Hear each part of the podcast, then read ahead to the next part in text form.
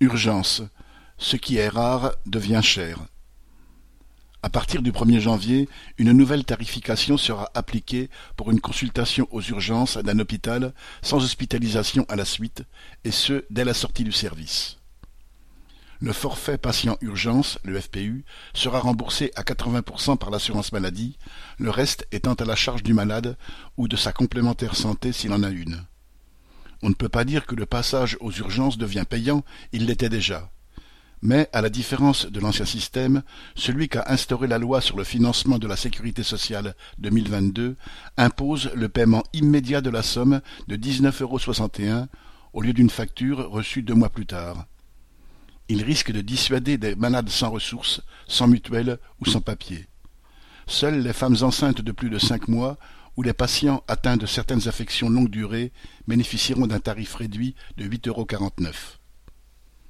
S'accompagnant pudiquement d'une phrase sur la simplification de la démarche pour l'usager, l'objectif affiché par le gouvernement est de permettre aux hôpitaux de recouvrer 100% des factures alors qu'ils n'en percevraient que 30% actuellement.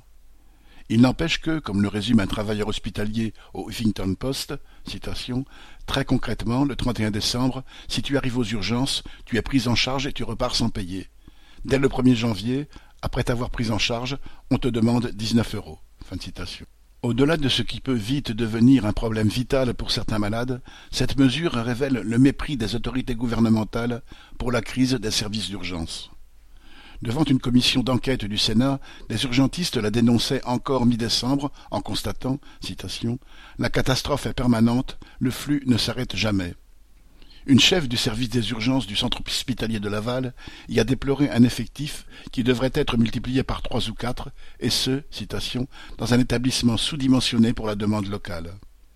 Elle raconte une situation indigne récente où une dame de 95 ans est restée 36 heures dans le couloir des urgences avant d'être prise en charge.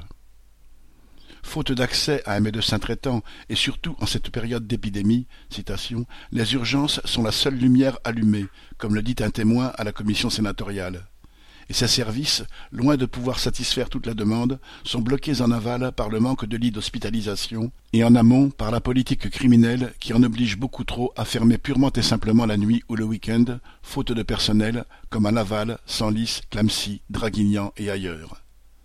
Les urgences craquent, l'hôpital n'en est pas loin. Viviane Lafont